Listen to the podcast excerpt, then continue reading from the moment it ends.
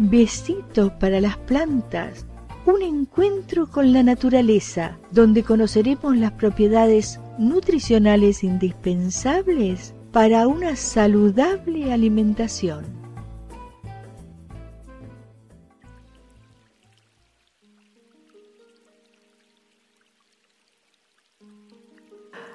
Hola, es un placer compartir con ustedes este espacio llamado Besitos para las plantas. ¿Cuántos besitos tendríamos que darle todos los días, no?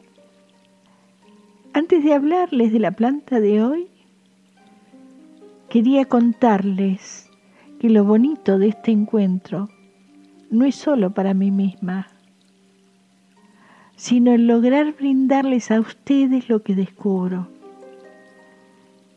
fue casi un milagro como elegí hablar de ellas. Y debo contarles que no elegí. Ellas vinieron hacia mí. Parece una locura. Sin embargo, así fue. No lo pensé, surgió de golpe. Más les cuento.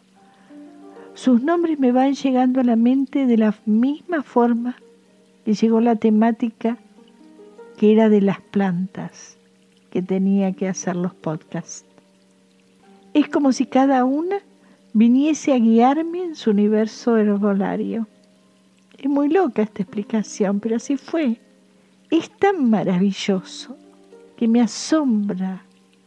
Realmente es casi inentendible, pero bellísimo que así ocurriese. Además, sentir lo admirable que es su mundo hizo que no dudase en transmitirlo. Por eso les doy gracias a ustedes por escucharme. Cuando les hablé del ajo, ¿recuerdan que les dije que era una planta perenne? Perfecto. Para saber su esencia, quiero decirles que se reúnen en tres categorías. Las anuales, que viven una temporada, las bienales, que duran dos temporadas, y es en la segunda donde aparecen las flores y los frutos. Y después las perennes, que son las que producen tallos cada año a partir de órganos subterráneos, como los bulbos, los rizomas y los tubérculos. Les hablaré de la chicoria. Esta planta es perenne, su tallo es erecto, alcanza a medir entre 60 y 120 centímetros. Sus flores son azules, se abren durante el día, siguen al sol como los girasoles, y se cierran al anochecer. Y también, cuando hace mal tiempo, se cierran. Es una humildísima planta que tiene una historia de ascensos y caídas y también recuperaciones casi milagrosas. Fue expandida por toda Europa por los romanos. Ellos utilizaban sus hojas crudas, cocidas o tomadas en infusión, aunque algunos historiadores dicen que fueron los egipcios los que ya la consumían.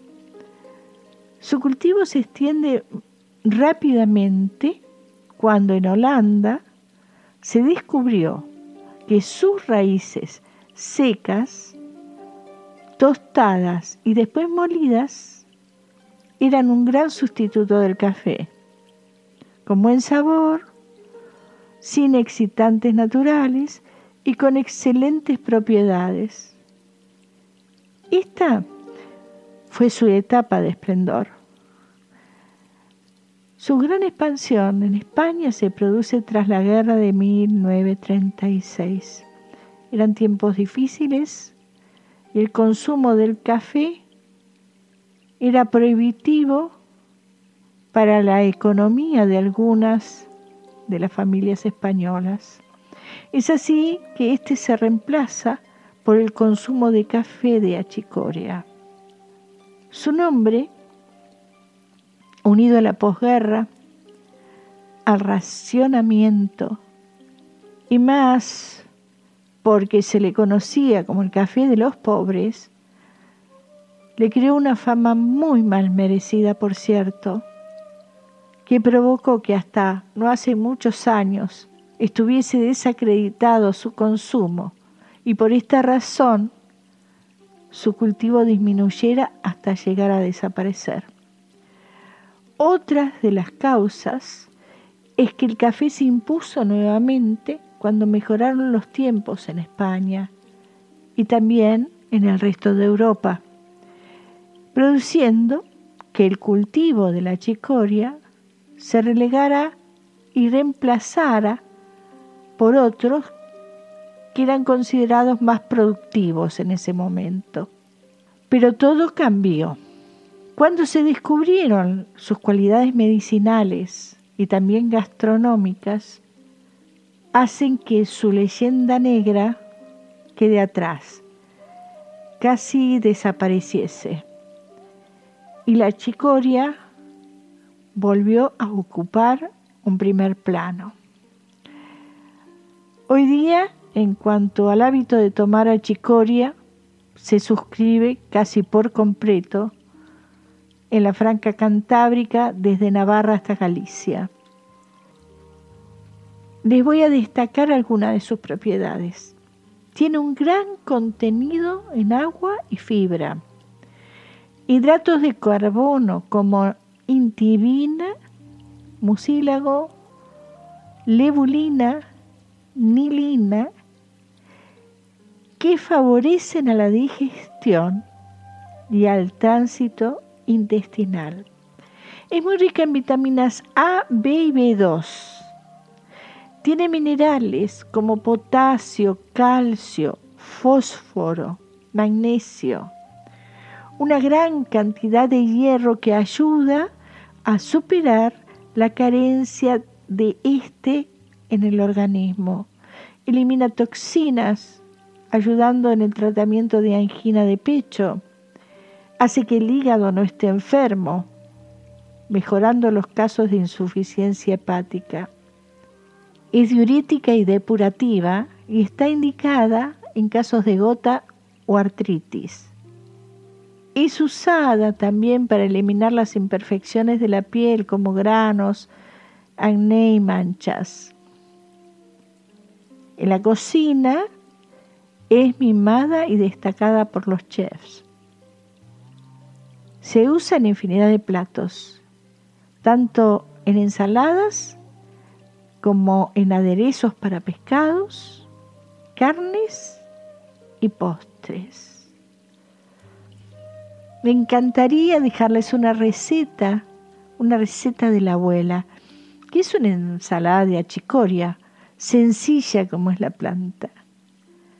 Cortamos la achicoria bien finita. También la cebolla cortada en juliana. La pasan por agua caliente para sacar la acidez, porque hay gente que no le gusta la, la acidez de la cebolla y el gusto que deja después. Pero el que no quiere hacerlo no lo hace. También un ajo picado chiquitito, un huevo duro, cortado o rallado. Rallado rinde muchísimo el huevo.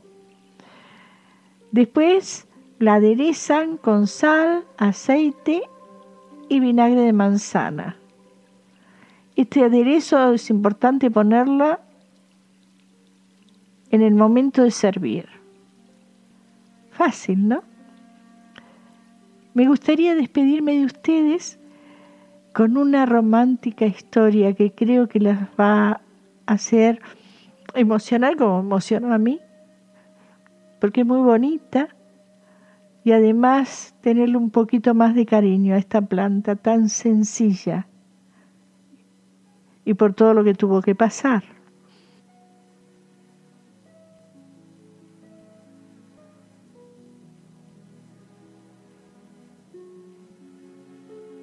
Cuenta la leyenda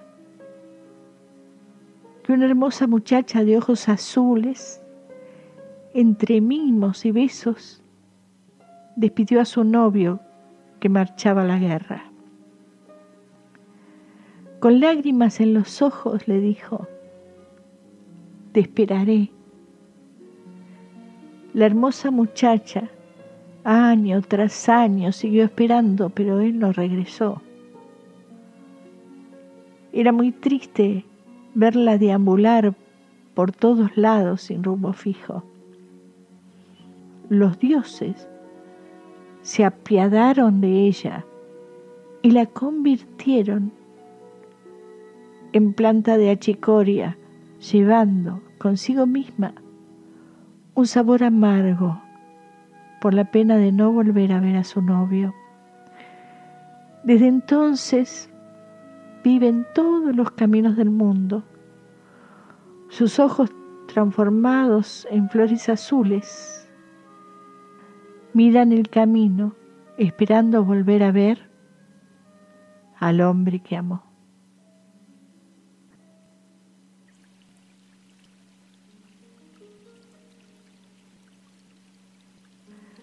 Espero les haya gustado la historia de esta planta humilde por fuera, pero rica por dentro. Les animo a disfrutar de cada instante del día, esperando volvernos a encontrar en besitos para las plantas. Apreciamos sentir tu presencia comunícate con nosotros. Hazlo, Hazlo. vía Twitter en arroba trifón-media. Este episodio lo encuentras en Anchor, Spotify y en tus plataformas favoritas.